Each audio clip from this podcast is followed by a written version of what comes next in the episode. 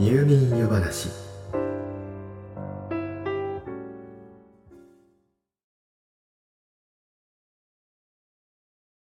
時々話題になりますよね。お風呂に入ってから体を洗う順番。最近は日常的に銭湯に行く人も少ないですし他人が体を洗っているところを見る機会は少ないですから。改めて聞いてみると人それぞれにパターンがあって意外に興味深いと言います。最初に頭つまり髪を洗うが多数派ですが時々髪は最後という人もいます。そうすると大抵は髪の汚れが体につくではないかと袋叩きに合うのですがしかし多分その人はその夜も普段通り髪は最後に洗うでしょう一度染みついた習慣というものはなかなか変えられないものです。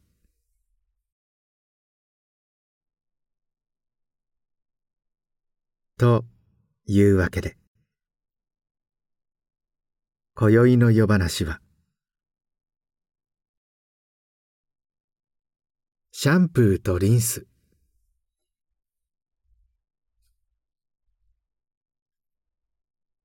現代の私たちは何かこだわりや事情がある方以外は大抵髪を洗うときにシャンプーを使います。シャンプーする。なんて不思議な使い方も自然にしてしまうほど今や当たり前の存在となったシャンプーですがしかし改めて眺めてみると変わった名前ですよね。シャンプー。これは17世紀のインドで香油を使って頭のマッサージをしていたのがその語源なのだそうで。ヒンドゥー語だそうです。なるほど。言われてみれば確かになんとなくインドっぽいです。シャンプー。さてシャンプーで髪を洗うとなぜ汚れが落ちるのでしょうか？その基本は界面活性剤です。髪や頭皮の汚れはだいたい皮脂汚れです。頭皮の油が毛穴や髪にへばりつきそこで雑菌が繁殖したり周囲の汚れを取り込んだりしたものが匂いやベタつきの原因になります。水と油は混ざらないものの代名詞ですから。水で洗っても皮脂汚れはなかなか落ちません。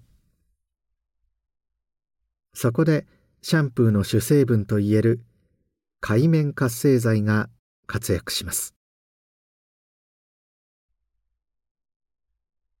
この界面活性剤は水になじみやすい部分と油になじみやすい部分からできています。これが油分に接触すると油分を取り囲むようにして貼り付き袋状になります。この袋をミセルというそうです。ミセルは水にもなじみやすいため水ですすぐとその袋の中に油分を包み込んだまま水の中に浮かび上がりそのまま流れ落ちてゆくのです。しかも一般的にシャンプーに使われる活性剤はマイナスの電荷を持っているので。同じくマイナスに帯電している紙の表面とマイナス同士反発することで成分が紙に残りにくいとされています。これがシャンプーで髪や頭皮がきれいになる理屈です。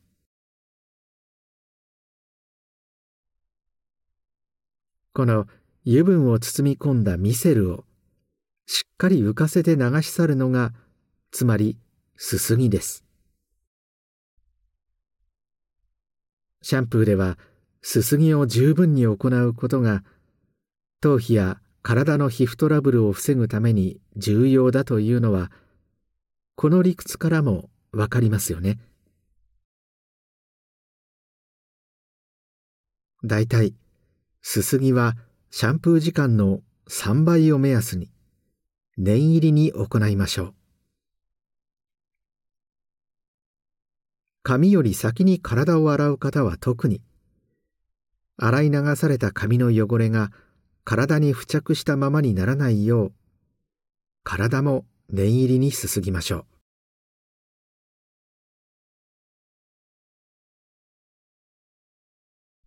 さてシャンプーの後はリンスです。リンスは和製英語で英語ではすすぐという意味。日本語のリンスにあたるものは英語ではコンディショナーになります。髪の一番外側はキューティクルで覆われています。キューティクルはタケノコの皮のように重なりながら髪の根元つまり毛根から毛先に向かって髪の表面を覆って髪の内側を守っています。このキューティクルは一枚一枚が三層構造になっていてその一番内側の部分は水分に触れると吸収して膨らむ性質があります。ぴったりくっついた三枚重ねの板の一番内側だけが膨らむとどうなるでしょう？そうです。全体が反り返ります。タケノコの皮が反り返って開き一見花が咲くようにして中のタケノコが露出してしまっている状態がつまりキューティクルが開いているという状態です。この状態の時髪はキシキシとした状態になり刺激を受けるとキューティクルも剥がれやすくなります。そこでリンスやコンディショナーは髪の表面を油分でコーティングしてキューティクルを剥がれにくくします。先ほど髪はマイナスに帯電しているとお話ししました。シャンプーでは同じマイナスの電荷で反発させすすぎやすくしましたがリンスではプラスの電荷を持つ活性剤を使い紙にくっつけ油分を補給して滑らかにしています。これでキシキシとした刺激を抑えキューティクルが剥がれるのを防ぎますがいずれにせよ髪が濡れたままではキューティクルは開いたままです。髪が濡れたまま放置すると傷みやすいのはこのためです。できるだけ早く乾燥させて開いたキューティクルを閉じてあげましょう。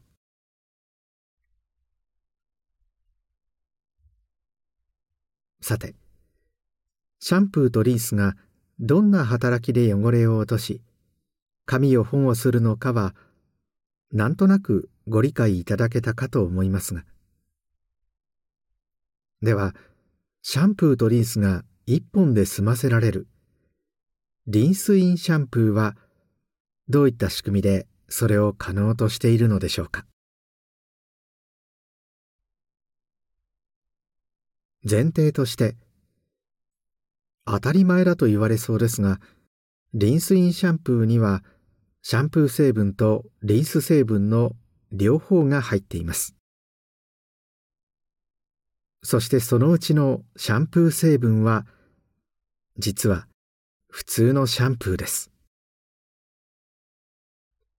つまり要はリンスです。こちらは水に溶けにくい成分になっていて髪を洗うための少量の水では溶けません。すすぎのためたくさんの水を髪に浴びせると。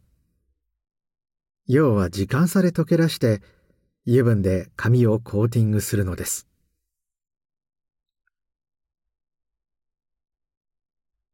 リンスインシャンプーでは髪がきしむ。という方も実際にいますがだからといってすすぎを甘くすることはこのメカニズムからもお分かりのように良いことは一つもありません。しっかりすすぐようにしましょう。またシャンプーは頭皮と髪を洗うためのものですがリンスは基本的に髪を保護するためのもので本来頭皮には必要ないものです。シャンプーとリンスを別々に使えばこの辺りの調整はある程度できますが。リンスインシャンプーではどうしても頭皮にリンス成分が付着してしまいます。ですからもともと頭皮の油が多いタイプの方はリンスインシャンプーが合わないこともあります。もしもリンスインタイプを使っていてどうも頭皮のトラブルが気になる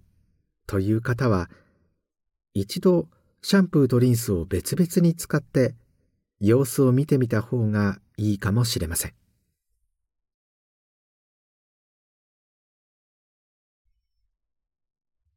そもそも毎日しっかりシャンプーをするのが髪に良いのかどうかという議論があります。欧米の女性は毎日シャンプーする人の方が珍しいと言います。数日に一回というのが当たり前で普段はお湯で流すだけでシャンプーを使うのは月に数回という人も珍しくないそうです。湿度が低いといった環境の違いもありますが確かに強力なシャンプーで体から自然に出たオイルや皮膚に住み着いて外敵から守ってくれている常在菌を根こそぎ洗い流しておいて何か別の油をつけるという行為をなぜ毎日繰り返すのか。という意見には一定の説得力があります。しかし匂いやベタつきは気にならないのでしょうか？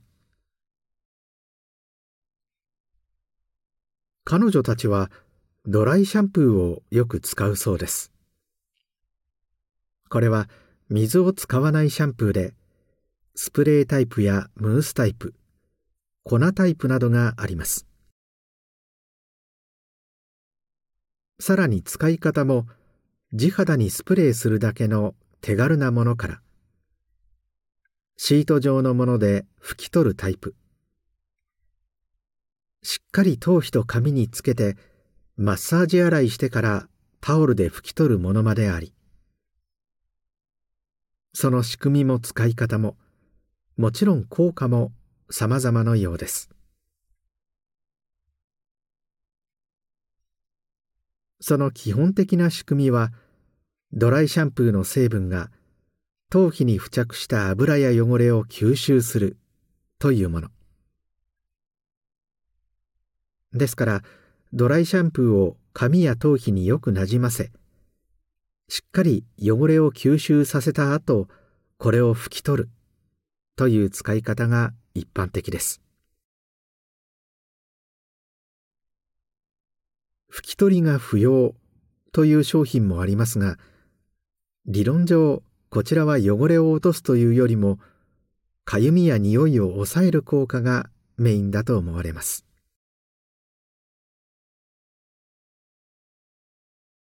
エタノールつまりアルコールで殺菌消臭するものやよりオーガニックで刺激が少ないものまで種類は豊富でアロマオイルやコーンスターチなどを使って手作りする方もいるようです。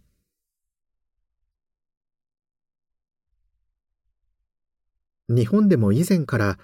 介護用や災害時の避難生活用として使われてきましたが最近は普段使いとしても重宝されるようになりました。ずっとドライシャンプーだけで過ごすのは難しいかもしれませんが数日程度なら問題はなさそうです。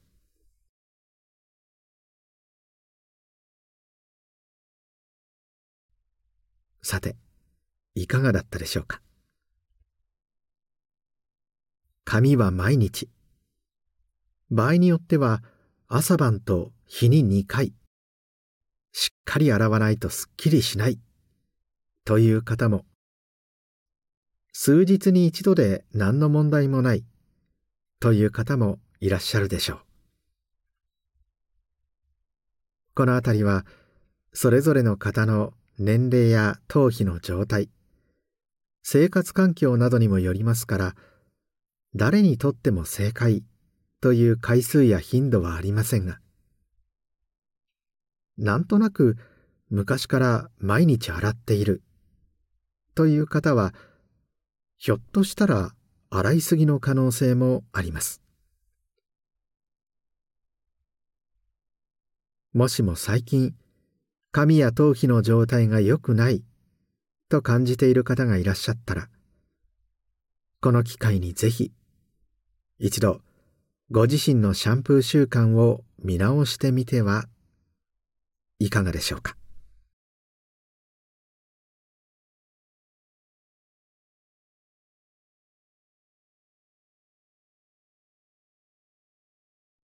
おっと。もうこんな時間。今夜もまた喋りすぎてしまったようです。今宵のお話はこの辺りにしておきましょう。よろしかったらまた明日の夜お休み前の時間にいらしてください。まだまだお話ししたいことがたくさんありますから